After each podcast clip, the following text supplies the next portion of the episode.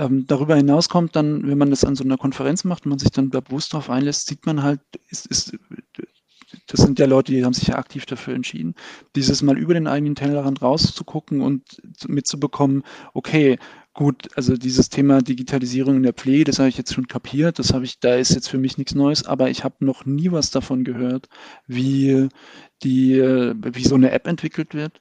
Oder ich habe das DIGA-Verzeichnis in meinem Leben noch nie gehört oder die, die Hintergründe davon noch nicht verstanden. Oder ich habe mich noch nicht mit einer Vertreterin aus der Selbsthilfe ähm, und damit beschäftigt. Das ist, glaube ich, was, was ein, für solche Konferenzen gut funktioniert.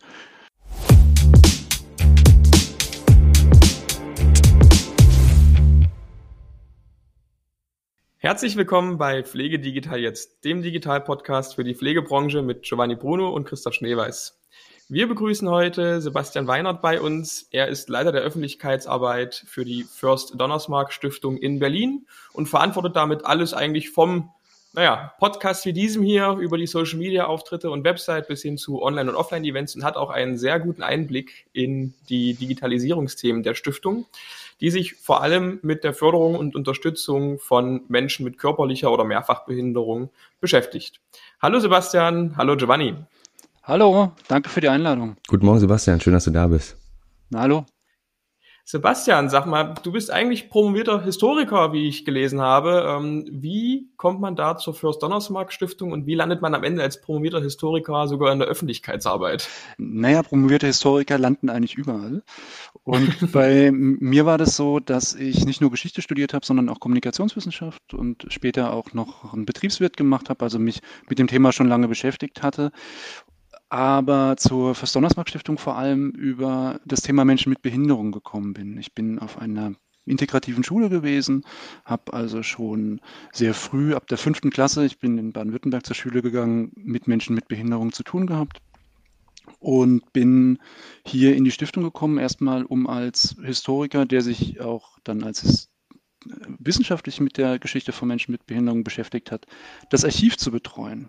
Das war eigentlich mein Einstieg in die, in die Fürst Donnersmarck Stiftung 2009 und ich bin, bin hier relativ lang geblieben. Ich habe mir das Studium und Teile der Promotion da, darüber finanziert und habe dann 2014 die Jubiläumsgeschichte der Fürst Donnersmarck Stiftung geschrieben. Die Stiftung ist im Jahr 1916 vom Fürsten von Donnersmarck gegründet worden und hat also im Jahr 2016 ihr 100-jähriges Jubiläum geschrieben und äh, gefeiert und ein Wunsch der Geschäftsführung war, eine wissenschaftliche Festschrift zu diesem Anlass erstellen zu lassen und das habe ich gemacht.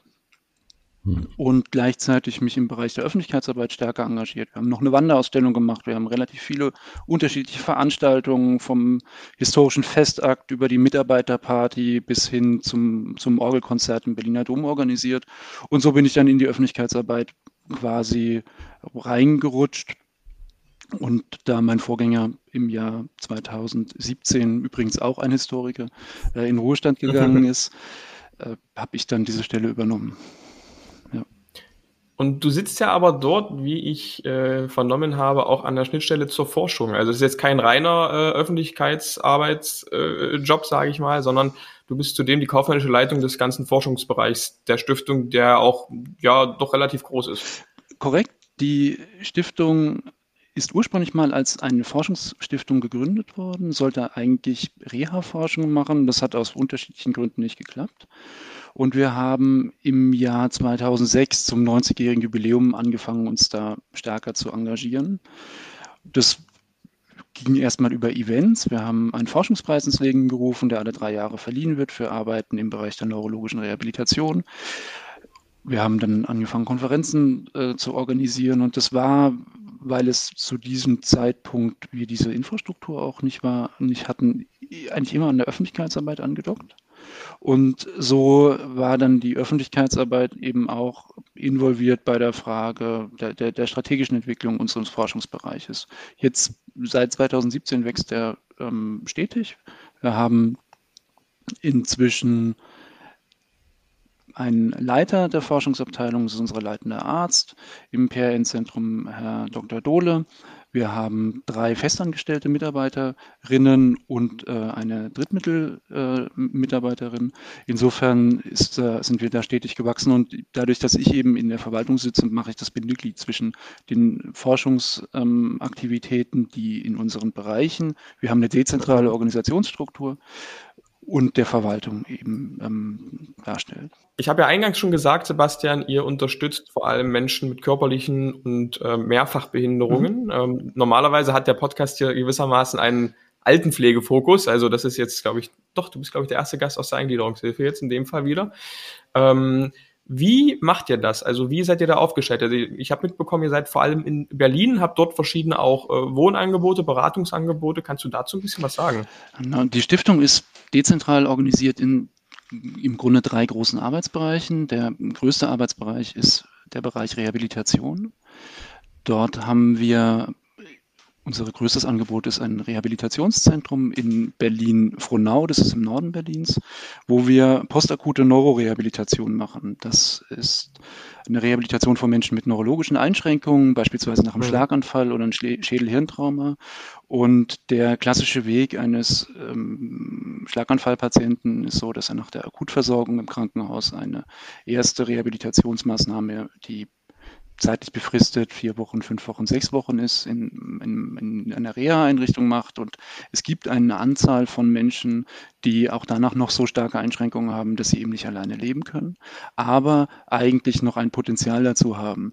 Die Herausforderung in der neurologischen Rehabilitation ist, dass das einfach oft Zeit braucht. Das dauert viel mhm. länger, um eben die, die, verlorenen Fähigkeiten entweder wiederherzustellen oder Möglichkeiten der Kompensation zu entwickeln. Ähm, Im PRN-Zentrum in Frohnau, das ist eben unser Reha-Zentrum, geben wir diesen Menschen die Möglichkeit, bis zu 18 Monaten ähm, intensiv äh, Therapie zu bekommen und gleichzeitig eine pädagogische Begleitung, weil die Herausforderung eben immer ist, die Dinge, die man in der Therapie lernt, die muss man eben in den Alltag übertragen. Wir haben daran anschließend unterschiedliche dezentrale Wohnangebote von dem betreuten Einzelwohnen. Das sind Menschen, die in ihrer eigenen Wohnung leben, aber noch eine pädagogische Unterstützung auf Stundenbasis in der Woche benötigen, bis hin zum, wir nennen das Wohnen mit Intensivbetreuung. Das ist eine, auch ein ambulantes Wohnangebot für Menschen, die 24 Stunden Unterstützung benötigen, auch in der Nacht. Und da ist die klassische Unterbringungsart immer noch die stationäre Unterkunft. Aber mhm. wir eben, haben eben zwei ambulante Einrichtungen in Berlin geschaffen, wo die, unsere sozialpädagogische Unterstützung, unser ambulant betreutes Wohnen mit unserem Pflegedienst, den haben wir eben auch äh, Hand in Hand zusammenarbeitet und eben eine modularisierte äh, Zusammenarbeit. Und damit ist unser ähm, Reha-Bereich quasi abgeschlossen. Wir haben dann, weil Teilhabe von Menschen mit Behinderung, aber auch Teilhabe von alten Menschen endet eben nicht mit dem Wohnen, sondern geht auch darüber hinaus. Wir haben eine, einen Begegnungsort für, für Menschen mit und ohne Behinderung, die Villa Donnersmark in Zehlendorf. Wir machen dort Gruppenangebote, das heißt, man kann dort singen, man kann dort in der Gartengruppe machen, man kann dort Sport treiben, also ganz unterschiedliche Freizeitangebote. Wir haben dort ein großes Beratungsangebot auf dem Peer-Prinzip. Das heißt, wir haben eine Peer-Counselorin, die selbst mit einer Behinderung lebt und äh, unterschiedliche Weiterbildungen hat, zum Beispiel zur EUTB-Beraterin, ergänzende, unterstützende Teilhabeberatung und die Menschen mit Behinderung berät in allen möglichen Fragen. Mhm. Zugang auf den ersten Arbeitsmarkt, Zukunftsplanung, was man sich so vorstellen kann. Und wir machen dort sozialpolitische Veranstaltungen, wir machen dort Diskussionen über Themen, die Menschen mit Behinderung bewegt. Wie zum Beispiel im September machen wir in Kooperation mit der Landeszentrale für politische Bildung eine Podiumsdiskussion zum Thema Obdachlosigkeit und Behinderung. Hm, das ist Thema. der das ist ein Thema, das total spannend ist, weil es eigentlich ein großes Thema ist, aber keiner weiß darüber Bescheid. Und dann haben wir Teilhabe endet auch an der Stelle nicht, sondern Teilhabe kann auch Urlaub heißen. Wir haben zwei barrierefreie Hotels. Eins in mhm. Rheinsberg. Rheinsberg ist ungefähr 100 Kilometer nördlich von Berlin. Und eines in der Lüneburger Heide. In der Lüneburger Heide das Heidehotel Bad Bevensen feiert in diesem Jahr sein 50-jähriges Jubiläum. Und das Seehotel in Rheinsberg ist äh, immer noch das größte deutsche Vier-Sterne-Hotel, das so barrierefrei ist. Das sind im Großen und Ganzen unsere, vier Arbeit, unsere drei Arbeitsbereiche. Der vierte Arbeitsbereich ist eben jetzt der Forschungsbereich, der so nach und nach mhm. dazu kommt. Klasse, klasse. Welche, welche Rolle spielt die Digitalisierung in der Stiftung oder bei den ganzen Angeboten?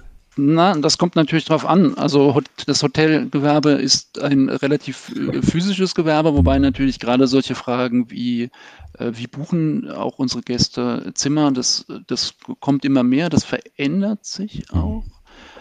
Wir haben noch einen relativ hohen Anteil von Menschen, die bei uns anrufen, einfach weil sie einen sehr spezifischen Hilfebedarf haben und dann lieber anrufen, fragen, kann ich die Toilette von rechts oder von links anfahren und, und, und solche, solche Thematiken. Aber auch da kommt natürlich immer mehr die, die, die digitale Nutzung. Wir haben in der Pflege natürlich die Dokumentation digitalisiert, auch, mhm. und auch in der Betreuung.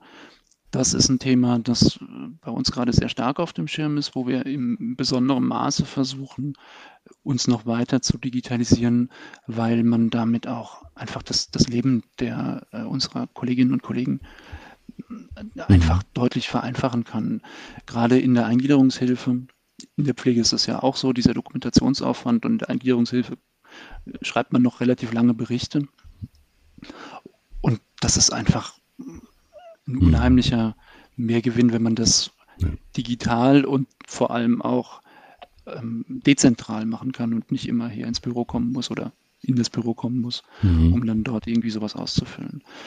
Ähm, je nachdem, wie weit man Digitalisierung ähm, sehen möchte, gerade die neurologische Rehabilitation ist auch eine sehr starke Geräterehabilitation und da kommen solche also Gamification-Ansätze, solche Thematiken wie ähm, unter, digitale Unterstützung des, der Therapie, das kommt immer mehr. Wir haben beispielsweise gerade ein, also zwei, zwei, zwei Projekte im, im Forschungsbereich, die darauf einzahlen. Wir äh, haben, beschäftigen uns auf der einen Seite mit einem, wir machen eine Studie zu Gymin. Gymin ist ein Therapie, Ansatz, der Musik mit gemeinschaftlichem Training verbindet.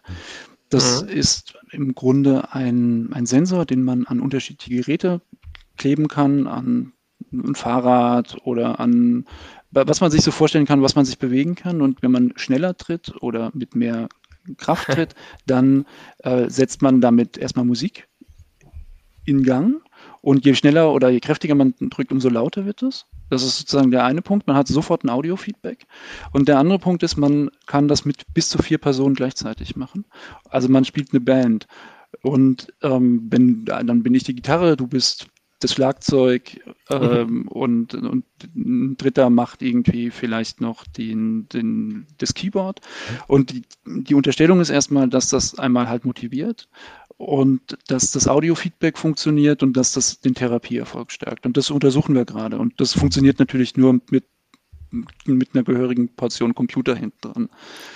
Gibt es da schon Ergebnisse zu eigentlich oder hm. zumindest Anekdoten, Erfahrungswerte? Naja, also wir haben noch keine Ergebnisse, das ist noch zu früh. Hm. Da hat ähm, uns Corona ein bisschen einen Strich durch die Rechnung ähm, hm. gemacht. Was natürlich ist, ist, dass das für alle super spaß, spaßig ist. Das äh, ist, ist einfach ein anderes, also sicherlich auch das gemeinsame Training, aber auch dieses Training mit, mit Musik ist halt für viele total, total lustig. Es macht mehr Spaß, als irgendwie alleine auf so einem Fahrrad sitzen und zu fahren. Aber das, das stellen wir tatsächlich auch fest. Also das, das Thema Audio spielt eine extrem große Rolle, ob das jetzt ähm, in Bereichen wie bei euch ist oder ob das jetzt in Bereichen wie bei uns im Kehrtable in der Altenpflege ist. Ähm, und ich sehe es auch, also ich sehe auch immer mehr Produkte und technische Lösungen. Ähm, es, gibt ja jetzt zum Beispiel diese äh, Klangkissen und ähnliches oder ROM, die genau eben das mit, mit, mit einbinden und die auch ziemlich gut funktionieren äh, zu scheinen. Also ich glaube, insgesamt ist das Thema Feedback total wichtig. Also gerade in der, in der Reha und in der Therapie, man braucht ein, ein Feedback. Ich meine, wenn man mal im Fitnessstudio war, kennt man das selbst. Man hat irgendwie das Gefühl, so kerzengerade wie ich steht kein anderer Mensch. Und dann guckt man einmal in guckt man einmal in den Spiegel und stellt fest, naja, da mag noch Luft nach oben sein. Ähm, Und das ist natürlich in der, wenn man auch nochmal vielleicht an seinem Körpergefühl nochmal arbeiten muss, spielt das nochmal eine ganz andere Rolle. Ähm, Audio ist da wichtig. Das andere, was wir im Augenblick schauen, oder zwei Geräte, die wir haben, da geht es um visuelles Feedback. Das andere Gerät, das wir gerade benutzen oder für das wir gerade ein Projekt planen, heißt Mind Motion Go. Ähm, Mind Motion Go ist insofern ganz, ganz clever, weil es auf einer Xbox-Technologie aufsetzt. Das heißt, man kann es mit einer Xbox spielen. Und das ist ein, ein, eine Therapiesoftware, die in der Ergotherapie eingesetzt werden kann. Da können Ergotherapeutinnen und Ergotherapeuten können quasi ähm, Spiele vorgeben, können Trainingseinheiten vorgeben und die Rehabilitantinnen und Rehabilitanten können es dann selbstständig ähm, alleine mit dem Gerät ausführen. Also das sind dann zum Beispiel Gleichgewichtsübungen, Übungen zum Aufstehen oder zum Umsetzen im Rollstuhl. Und man, na, das funktioniert dann über die, die Kamera. Die Kinect, die, ne? die Kinect, man sieht genau, man mhm. sieht, die, die Leute sehen dann, wie sie sich bewegen, beziehungsweise abhängig davon, wie sie sich bewegen, dann werden die irgendwie dieses Murmelspiel, das kennt man ja manchmal aus der Kindheit zum Beispiel, aber eben mit Körperbewegung. Ja. Und das ist total super aus zweierlei Hinsicht. Erstens eben, weil es Motivation Zweitens, und zweitens, weil man es eben auch in einer gewissen Art und Weise unabhängig von den Therapeutinnen und Therapeuten machen kann. Und im, in the long run auch zu Hause. Ne? Ähm, viele andere Geräte sind halt einfach extrem teuer ähm, und das, das wird zu Hause nicht eingesetzt werden. Mhm. Aber sowas ist zumindest mal denkbar, dass sowas mhm. funktioniert. Entwickelt ihr sowas mit äh, Firmen zusammen? Also sind das, sind das Produktanbieter, die da auf euch zukommen und sagen, wir würden gern mit euch zusammen ähm, das ganze Thema erforschen und die kommerzialisieren das dann danach? Oder ist das wirklich reinweg mit stiftungsinternen Ressourcen abgebildet? Nee, in diesem Fall ist es so gewesen, dass das Firmen entwickelt haben und hm? wir mehr oder weniger zufällig mit denen in Kontakt gekommen sind. Also das war gar nicht auch so, dass die bewusst dann gesagt haben, wir wollen es mit euch unbedingt machen. Diese Jimin-Anbieter, ähm, die haben Kolleginnen ähm, auf einer Fachkonferenz getroffen, die haben das gesehen, die fanden es cool, haben gesagt, lass uns mal schauen, was wir damit machen kommen können. Mind Motion Go ist ähm, nach meiner Wahrnehmung schon ein bisschen weiter verbreitet. Das heißt, diesen Anbieter kennt man mhm. und da hat sich das jetzt einfach gerade aus einer personellen Zufälligkeit ergeben, dass wir gesagt haben, okay, versuchen wir doch mal daraus noch was zu machen. Und da gibt es einfach auch ein Interesse innerhalb des Hauses, innerhalb der, der Ergotherapie, sich damit stärker zu beschäftigen. Wir haben noch ein weiteres Beispiel, da hat eine Kollegin von uns selbst gesagt, sie macht was selbst. Das ist eine, ja. das ist eine Logopädin. Bei der Logopädie ähm, hast du die Herausforderung, dass du auch das ständig trainieren musst. Ähm, und, und sie hat sich zum Beispiel mit Aphasie, mit Wortfindungsstörungen beschäftigt. Ähm, und auch da ist es so, fünf bis zehn Stunden Therapie pro Woche wäre schon gut, um wirksam zu sein, aber das ist natürlich für kaum jemanden leistbar. Mhm. Also hilft nur Eigentraining, aber gerade bei Wortfindungsstörungen oder auch bei Fragen der Aussprache ist natürlich sowas wie ein Feedback total schwierig oder total wichtig.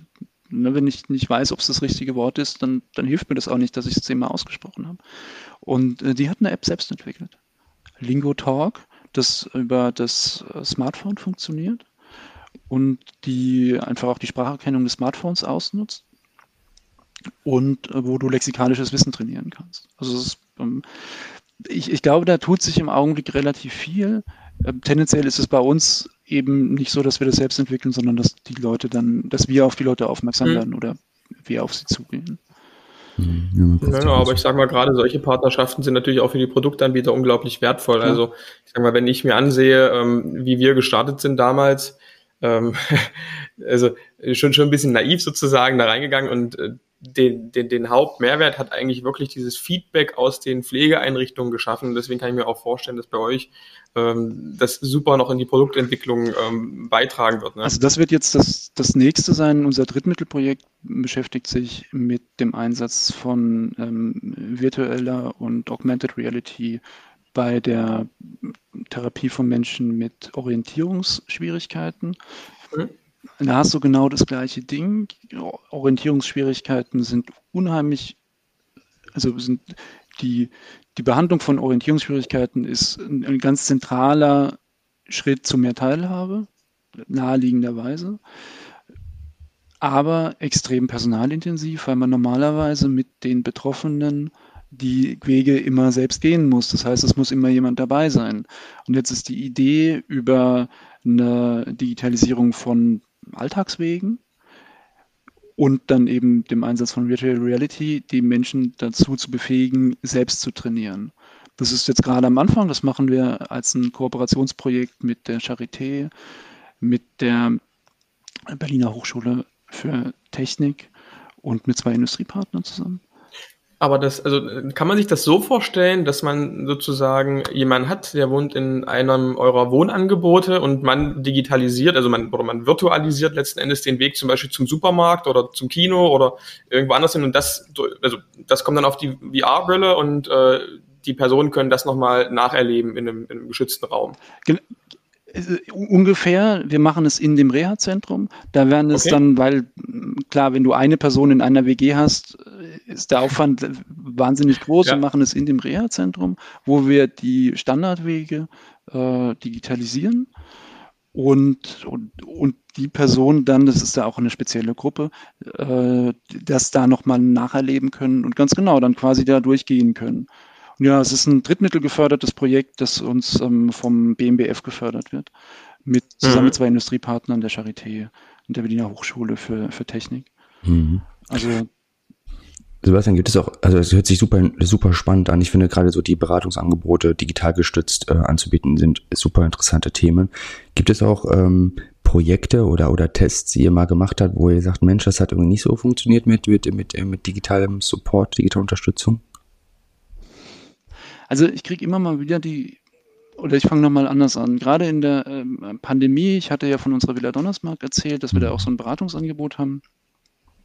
Ähm, und da ist es uns am Anfang relativ schwer gefallen, die Leute wieder zu erreichen auf digitalem Weg. Man, man denkt sich immer, ja gut, dann, dann mache ich das halt alles über Zoom und das ist doch noch eigentlich noch viel, so eigentlich noch viel besser, weil dann gerade wenn du eine körperliche Einschränkung hast, dann musst du nicht durch Berlin gurken und so. Wir machen das jetzt alles ja. ganz super über, über Teams und so und es geht alles ganz einfach. Hm, äh, das hat nicht immer so gut funktioniert. Das hat manchmal nicht funktioniert, weil die technischen Voraussetzungen nicht da waren. Das hat manchmal funktio nicht funktioniert, weil, weil sagen wir mal, Vorbehaltungen oder Hemmungen da waren. Also das sind so Sachen, wo man merkt, okay, da, da gibt's echt, da ist noch echt viel, viel zu tun. Und genau das Gleiche ist das Thema der digitalen Teilhabe. Da gibt es so in unserer Wahrnehmung vielleicht auch eine, also ein, ein Digital Divide innerhalb der, der Klientinnen. Wir haben natürlich Klientinnen und Klienten, die sind super fit, die nehmen die Angebote wahr, die finden das toll, aber es gibt schon auch noch Leute, denen zum Teil auch einfach, die einfach nicht mhm. die Mittel haben. Die haben kein Smartphone vielleicht oder die haben keinen keinen so schnellen Rechner, dass sie irgendwie jede Angebote damit nutzen können. Also der Vergleich, also die, die Ausstattung ist eine andere. Oder sie haben damit noch keine Erfahrung gemacht und da ist dann der, der Aufwand, den man eben brauchen muss, äh, den, den man betreiben muss, dass man die Leute dazu erstmal befähigt, ist doch ist, ist sehr hoch und da müssen wir auch, glaube ich, auch unsere Kompetenzen nochmal nachschulen und zu sagen, sind wir denn gut genug und oder können wir unsere Klienten dazu in die Lage versetzen, es selbst zu nutzen. Ich weiß nicht, ist vielleicht in der alten Hilfe eine ähnliche Herausforderung manchmal, mhm. weil, auf jeden Fall, auf jeden Fall. weil die Kernkompetenz von Pflegekräften ist halt Pflege und nicht ähm, Zoom-Sitzungen einrichten oder sowas. Mhm. Mir, mir fällt da eigentlich auch gerade ähm, unser, es war einer unserer ersten Podcasts mit der Dagmar Hirche zusammen, die ähm, macht die Versilberer-Runden. Also es ist ein Verein Wege aus der Einsamkeit, die eben der Generation Ü65 das Smartphone und das Internet näher bringt. Und dann kam Corona, also es waren vorher halt wirklich Vor-Ort-Veranstaltungen. Dann kam Corona und mit einem Schlag gab es eben diese Vor-Ort-Veranstaltungen in, in, Hamburg und Berlin nicht mhm. mehr. Und man musste auf Zoom umsteigen. Und ich sag mal, was wir jetzt so aus unserer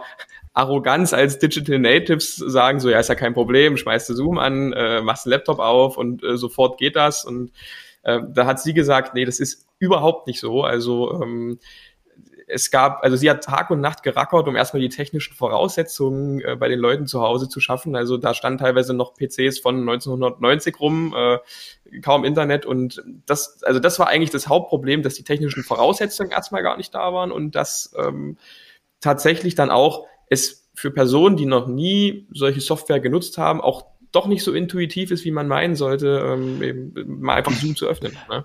Also die Herausforderung ist so in, in meiner Wahrnehmung, dass sich das Feld dadurch einfach noch mal stärker verkompliziert und es noch heterogener wird. Ja. Also wenn du in der Behindertenhilfe unterwegs bist, stellst du immer relativ schnell fest, dass die Bedarfe sich wirklich sehr unterscheiden, je nachdem, über welche Behinderungsart man spricht, über welche Personengruppe man spricht.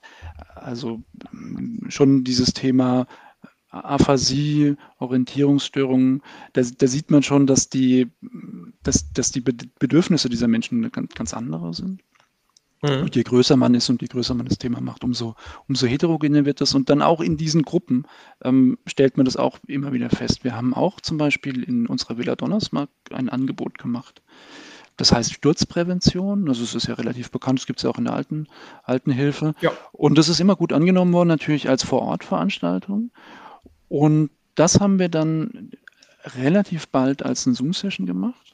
Und sagen wir mal, da machen ja dann tendenziell auch nicht die, die ganz Jungen mit, sondern es sind auch eher Ältere. Und es hat super geklappt. Mhm. Das fanden ganz viele ganz toll. Ähm, umgekehrt hatte ich dann wiederum, hatten wir auch schon mal gedacht, wir versuchen ein Sportangebot für, für jüngere Menschen zu mhm. machen, was ja jetzt auch ganz viele Fitnessstudios gemacht haben. Ja, das hat dann niemanden interessiert. Also es ist so, äh, also es wird, es wird noch komplizierter und du musst noch stärker drauf schauen, äh, wer, wer ist denn eigentlich da gerade vor mir? Ist das jemand, der, obwohl er vielleicht schon etwas älter ist, trotz, trotzdem 30 Jahre Computererfahrung hat oder 40 Jahre? Der kann das mhm. natürlich, überhaupt kein Problem. Umgekehrt gibt es viele Junge, also, also die, die, die, die dann doch nicht diese großen Erfahrungen haben, wo wir auch dann schon dann Telefonkonferenzen organisiert haben, einfach um irgendwas zu tun. Oder mhm. Begleitservice organisiert haben während der Pandemie, wo man dann angerufen hat und gesagt hat, und, und quasi einen Termin gebucht hat, dass eine Kollegin vorbeigegangen ist, mit denen spazieren gegangen ist. Also das ist wirklich, die, es, es wird dann nochmal komplizierter, auf die einzelnen Personen zu schauen. Das stimmt, mhm. ja. Exklusion durch äh, Digitalisierung habe ich auf eurer, auf eurer Homepage gelesen, dass es ja auch äh, vielleicht auch am Ende dazu kommen kann, wenn man dann zu viel digitalisiert. Gerade die Beratungsangebote sind sehr spannend. Ähm, wie sieht es da intern bei euch in der Organisation aus? Also nutzt ihr auch Digitalisierung zur Vernetzung der Mitarbeiterinnen ähm, und äh, generell zum Informationsaustausch? Wie sieht es da intern aus? Ja, wir haben tatsächlich 2019, also kurz vor der Pandemie, angefangen, eine Intranet-App ähm, zu, zu launchen. Wir sind dann 2020 tatsächlich in der Pandemie, haben wir damit gestartet. Wir haben ja die Herausforderung, dass wir dezentral organisiert sind, dass wir viele Menschen haben, die eben Non-Desk-Workers sind. Und deswegen haben wir jetzt eine handyfähige handyfähiges Angebot zur Kommunikation und zum Austausch. Auch da testen wir uns immer weiter aus und schauen, wen erreichen wir womit, welche Angebote sind, sind interessant. Aber das funktioniert im Augenblick eigentlich, eigentlich ganz gut. Das ist so der, der, zentrale interne Hebel mit einer, mit einer Chat-Funktion, mit Kommentarfunktion, was man sich irgendwie so vorstellt.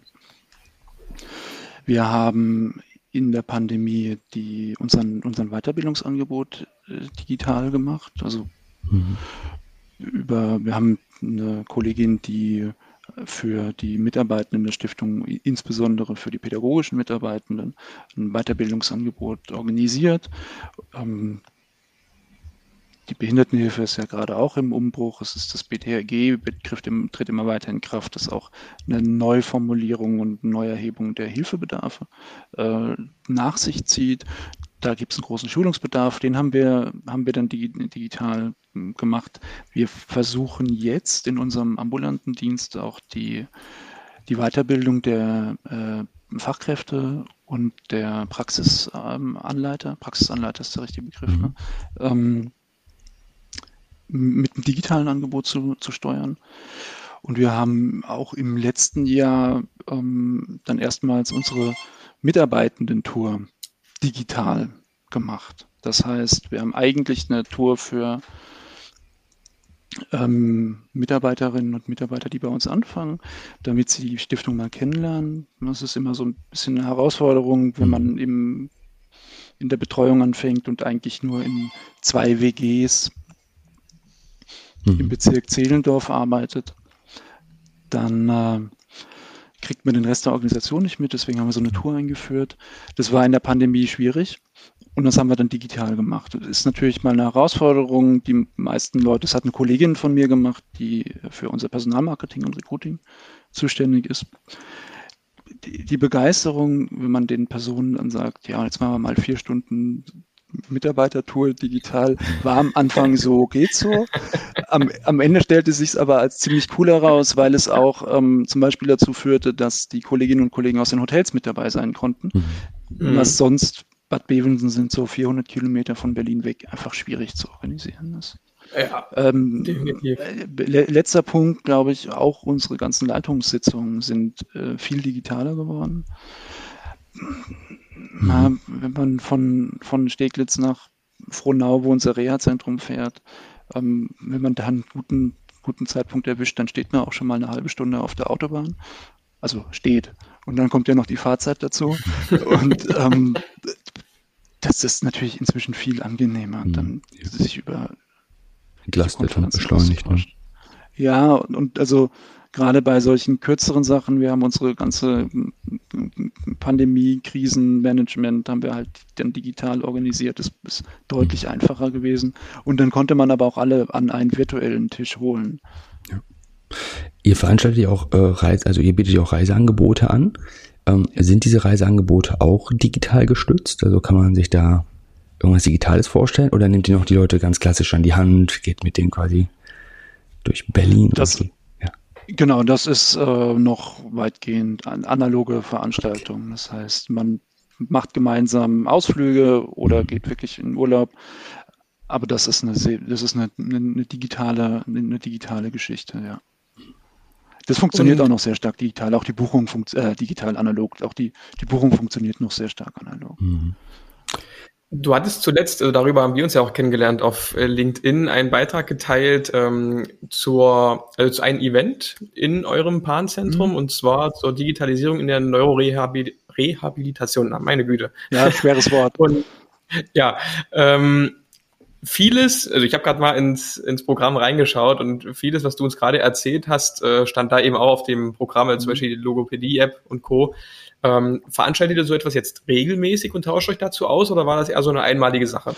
Na, wir machen schon immer wieder Fachveranstaltungen. Ich bin mir jetzt nicht sicher, mhm. ob wir das nächste Mal wieder das Thema Digitalisierung nutzen, wobei das ja auf der einen oder anderen Art und Weise dann doch auch immer wieder mitschwingt. Mhm. Aber das Ziel ist eigentlich schon, dass wir jährlich eine Fachveranstaltung zu einem für uns relevanten Thema organisieren. Das heißt, im nächsten Jahr, da wird es wahrscheinlich was, was anderes sein, aber da planen wir dann wieder ein etwas größeres Symposium und im Jahr 2000, jetzt muss ich rechnen, 24 wäre das ja dann, dann verleihen wir wieder unseren Forschungspreis. Das ist auch wieder eine größere Veranstaltung. Wir planen jetzt für September eine Veranstaltung für Mitarbeitende, wo wir eine Weiterbildungsveranstaltung nochmal machen. Das wird tatsächlich auch eine Hybridveranstaltung. Wir haben einige Vortragende vor Ort. Wir haben aber auch jemanden, der kann nicht, kann sozusagen aus Zeitgründen kann nicht kommen und das ist dann super, dass die trotzdem ihren Vortrag digital halten kann dieses Thema Digitalisierung in der Neurorea liegt schon länger tatsächlich auch bei uns auf dem Zettel. Wir hatten das schon für 2020 geplant, da kam dann so eine Pandemie dazwischen. Ähm, ja. Aber und haben es dann jetzt, haben es dann jetzt endlich mal gemacht. Aber ich glaube, dass eben solche, also eben entweder die Digitalisierung oder der, der Einsatz von, von Robotik, von ähm, äh, von maschinengestützten Reha, das wird in der, in der neurologischen Rehabilitation weiter eine wichtige Rolle spielen. Ja. Und wie kam das an? Also das Event, also ihr hattet ja ein relativ gemischtes Publikum aus ähm, Ärzten, also verschiedene Stationen an Gesundheitsberufen, also von Ärzten über äh, Pflegefachkräfte, über Physiotherapeuten, Ergotherapeuten, Logo, äh, Logopäden war ja eigentlich da wahrscheinlich alles im Publikum und auch auf der Bühne mit dabei. Also was hattest du ein Gefühl für, für ein Gefühl? Kannten die das alles schon? War das alles jetzt für die neu und, und wie wird das aufgenommen? Also mein Gefühl war, dass das, dass das gut angekommen ist aus mehreren Gründen. Ähm, zum einen äh, haben wir uns für medizinische Konferenzen relativ viel Zeit für, für Diskussionen genommen. Also weiß nicht, ob ihr schon mal auf so, mhm. einer, so einer medizinischen Konferenz wart. Da ist es ja in der Regel so, man hält so seinen Vortrag, dann ja. wird noch eine Frage gestellt und gesagt, ja, alles ja, klar, zack, gut, zack, zack. der Rest am Poster. ähm, und das hat sicherlich auch was damit zu tun, dass die ersten Konzeptionen von diesen Veranstaltungen, also wir machen das schon immer, ebenso von, von Geisteswissenschaftlern mit geprägt wurde. Wir sind ja dann doch eher so diese, man hält dann 20 Minuten Vortrag und dann lehnen sich alle zurück und sagen, ja gut, jetzt diskutieren wir mal ein bisschen länger darüber. Also äh, ähm, dieser Austausch ist, glaube ich, ähm, gut angekommen. Auch, auch gerade dieser interdisziplinäre Austausch, das ist, glaube ich, nicht nur in der Reha und der Pflege, sondern auch im, im Krankenhaus ist das eigentlich ein ganz zentraler Schlüssel, dass sich die unterschiedlichen Professionen, Professionen äh, auf Augenhöhe begegnen und auf Augenhöhe austauschen, weil sie eben auch unterschiedliches Fachwissen einbringen können. Also dieses, der, der Kapitän steht ähm, vorne an, an Bord und äh, bestimmt, das wird immer weniger funktionieren. Das werden auch jenseits der Digitalisierung die Mitarbeitenden in der Pflege und in den sozusagen drumherum hängenden Berufen immer weniger mittragen. Und weil inzwischen wissen die Leute ja schon auch, was sie, was sie für einen Stellenwert haben und was für, für eine Bedeutung haben. Und ähm, darüber hinaus kommt dann, wenn man das an so einer Konferenz macht und man sich dann bewusst darauf einlässt, sieht man halt, ist, ist das sind ja Leute, die haben sich ja aktiv dafür entschieden, dieses mal über den eigenen Tellerrand rauszugucken und mitzubekommen, mhm.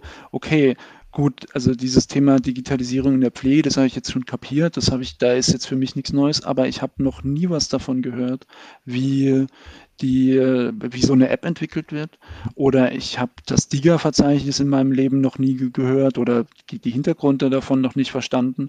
Oder ich habe mich noch nicht mit einer Vertreterin aus der Selbsthilfe ähm, und damit beschäftigt. Das ist, glaube ich, was, was ein, für solche Konferenzen gut funktioniert. Ähm, also es war zumindest mein Eindruck und die, die Auswertung und die Rückmeldung war eigentlich äh, wirklich positiv. Was, glaube ich, in diesem Teil auch noch ganz gut war, war, dass wir so ein am Ende so ein Praxisteil hatten, wo man das ausprobieren konnte, dass man eben nicht immer mhm. nur darüber redet, ja, okay, und jetzt, wie jetzt ja ich, ich hier auch, und dann nutzen wir VR und das ist super in der Therapie und so, sondern dass man sich mal vorstellen kann, wie sieht denn das aus? Also wie mache ich denn das? Wie, wie, wie fühlt sich das an? Wie wird es konkret umgesetzt? Das war, glaube ich, äh, ganz, ganz hilfreich und hat, ist gut angekommen. Das war auch von der Bewertung eher das, wo sie gesagt haben, hey, da habt ihr noch ein bisschen Luft nach oben. Mhm. In dem Sinne, dass man sagte, lasst, lasst uns das noch ein bisschen länger machen. Oder lasst uns das ja. nicht, wir hatten dann gesagt, wir machen zwei Workshops und man kann so tauschen. Aber man hätte das auch, äh, hätte vielleicht auch nur einen Workshop machen können, der dann lange Mhm. Also diese, diese Mischung aus ein bisschen fachlichem Input, aus Input aus unterschiedlichen Perspektiven und wiederum aus Praxis-Thematiken, das hat, hat glaube ich, gut funktioniert. Ja, Digitalisierung muss ja auch einen Mehrwert bringen. Das ist immer wichtig. Also wir, wir merken das ja auch in der Eingliederungshilfe, dass wir, äh, es immer irgendwelche coolen Tools gibt, Mitarbeiter-Apps, Intranet-Systeme. Dann wollen wir alle ähm, Klienten, heißt es ja auch ganz oft, äh, wollen wir vernetzen, wo, wo, wo man sich dann denkt, Menschenskinder, aber die, äh, ist das denn überhaupt alles zielgruppengerecht? Also nutzen, äh, nutzen wir diese App wirklich? Brauchen wir dieses System? Was bringt uns das am Ende für eine Entlastung im Angebot, in der Mitarbeiterschaft und was für Mehrwert? Wenn man von diesen Punkten ausgeht, macht es da mehr Sinn, das digitale Produkt zu entwickeln. Ich, ich, glaube, was wir da manchmal, also gerade auch in der Eingliederungshilfe, aber in der Altenpflege, immer auch, auch nicht vergessen dürfen, ist, wenn man sagt, wir machen was selbst, die meisten Organisationen haben eine begrenzte Größe. Mhm. Und auch dann zum Beispiel eine begrenzte Klientinnenzahl. Und das setzt zum Beispiel Produktentwicklung bestimmte Grenzen, einfach ja. finanzielle Grenzen. Mhm. Und dann ist es, glaube ich, manchmal einfacher, sich an Marktführer zu nehmen, sich an bestehende Systeme zu wenden, weil die eben auf einer anderen Skalierungsmöglichkeiten beruhen. Und das ist dann vielleicht nicht zu 100 Prozent das, was ich mir wünsche. Aber wenn ich selbst mache, dann kriege ich das zu 100 Prozent hin für die ersten zwei Jahre. Und in dem Moment, in dem ich technisch irgendwas anpassen muss, ist plötzlich kein Geld mehr da. Also ich bin tendenziell, ich habe mich qua meiner, meiner ursprünglichen Ausbildung auch relativ viel mit Bibliotheken und Archiven und und so beschäftigt. Und ich bin kein großer Freund von proprietären Systemen. Ähm, wenn man jetzt nicht Microsoft ist und sagt, das proprietäre System ist meins und ich kann es ja ohnehin weiterentwickeln. Aber also, weil, weil es eben, weil man eben sehr schnell an, an, oder was heißt sehr schnell, weil man perspektivisch an seine Grenzen kommt. Und wir haben auch immer wieder die Diskussion, kann man denn vielleicht für unsere Klientinnen nochmal irgendein Netzwerk schaffen und so. Ja, wir haben so über den Daumen gepeilt 300 Klientinnen. Das ist ja nicht wenig, aber auf der anderen Seite, wenn dann die, wenn sich davon dann 40 Prozent dafür interessieren, dann ist das schon wieder kein großes Netzwerk und, und mhm. dann hat man irgendein, nichts ist toter als ein Forum, auf dem niemand postet. ja. Deswegen nee, bin ich da, bin ich da manchmal glaube ich, hat man mehr davon, dass mit, mit bestehenden Systemen oder vielleicht auch mit anderen, anderen Einrichtungen was zusammenzumachen, aber tendenziell eher, eher darauf zu gucken, was es eigentlich sonst noch so in der Welt gibt. Das ist ja auch nicht so wenig. Das stimmt. Und die meisten Lösungen, die es ja heute draußen gibt, sind ja auch modular. Also man kann sich ja heute ja. auch Baukästensysteme beschaffen, wo man eben seine eigenen Drag-and-Drops, äh, Intranet-Systeme, App-Systeme, äh, Website, digitale, also alles Mögliche geht ja heute modular. Ne? Wir, wir, haben unsere Intranet-App auch nicht selbst, äh, nicht selbst gebaut, sondern mhm. haben natürlich einen, auf einen Anbieter an, zugegangen und haben uns mit dem was gemacht. Mhm.